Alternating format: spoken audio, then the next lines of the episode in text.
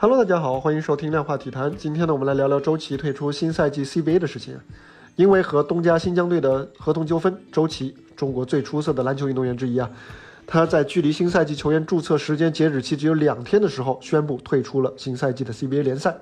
他说呢，会尽快补充材料，向中国篮协进行申诉。呃，那这到底是怎么一回事呢？啊，有点复杂啊。我试着用最简明的方法来给大家做一个前情的提要和分析。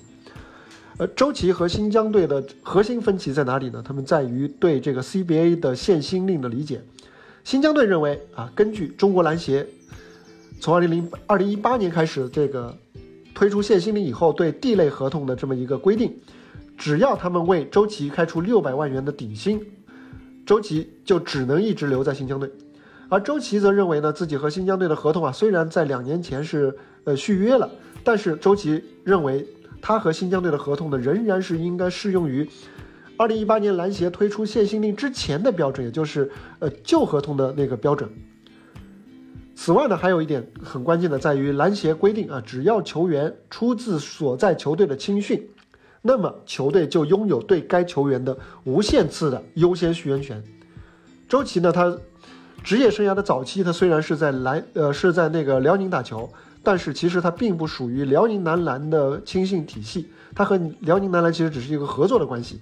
所以呢，他在十八岁的时候以非常高的身价来加盟新疆队的时候呢，他被算作是新疆队的青训体系球员，而不是辽宁队的青训体系球员。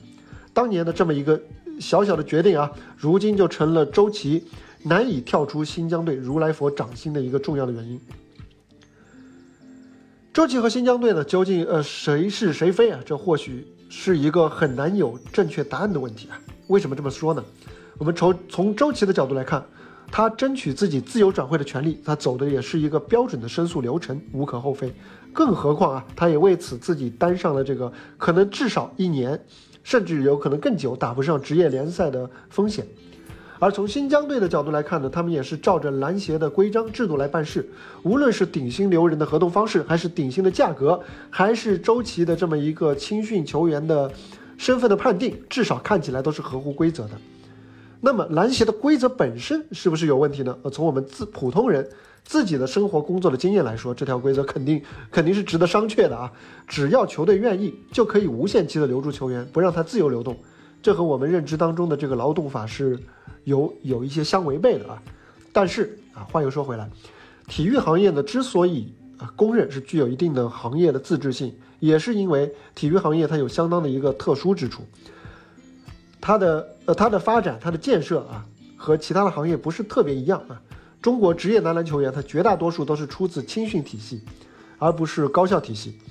所以呢，篮协的这么一个新转新的转会规则，它既是为了保护为了青训付出巨大投入的球队的利益，以免球员一转会啊，球队整个就被掏空了，也是为了反过来激励球队能够进一步着力于自己球队的青训，而不是寄望于买买买这样的纯市场的行为。而加强青训呢，确实，呃，从国际惯例来说啊，加强青训才能够真正的提升啊一个国家篮球的人才储备量和篮球的实力。当然了，篮球规则当然虽然有合理性，但是它不代表这个规则就可以免于受到法律层面的这样一个审视和修订。三十年前啊，欧洲足球的合同和转会规则就和现在的 CBA 联赛就很相似。但是在一九九零年代，有一位平平无奇的一位比利时的职业球员叫博斯曼，他因为转会受阻，将自己的东家烈日队啊、比利时足协和转会规则的制定者欧足联一起告上了欧洲的法庭。在旷日持久的这个庭审后，他胜诉了啊，彻底改变了欧洲足球的转会规则。现在就是球员只要合同期到了就能够自由转会。博斯曼本人呢啊，虽然赢了官司，但是他在这个过程当中也经历了妻离子散，付出了惨重的代价。而在胜诉之后呢，他的职业生涯也没有能够继续下去。回到周琦这件事情上啊，目前的舆论似乎是支持新疆队的比较多。我看了一下，这和周琦在男篮世界杯。呃，上这个发球的失误，间接导致男篮输给了波兰啊，进而是无缘东京奥运会，有有关系啊。周琦是背了锅，但是呢，这场球呢也让，呃，这场球呢也让很多球迷呢成了他的一身黑。所谓周琦支持的，我们就要反对。周琦自己呢也确实在比赛当中常常走神，啊，他肯定不能算是最敬业的那种。但是呢，我想说呢，周琦的公共形象如何，球技如何，和他有没有权利来争取自己的权益是两回事。在他和新疆队的这场合同纠纷当中，至少我们根据现有的信息，他并不算是有过错的一方。当然了，同样的判断也适用于新疆男篮。那么，周琦这一次申诉会不会得到篮协的支持呢？毕竟在此前的仲裁当中，篮协已经明确表示是支持站在新疆队这一边的。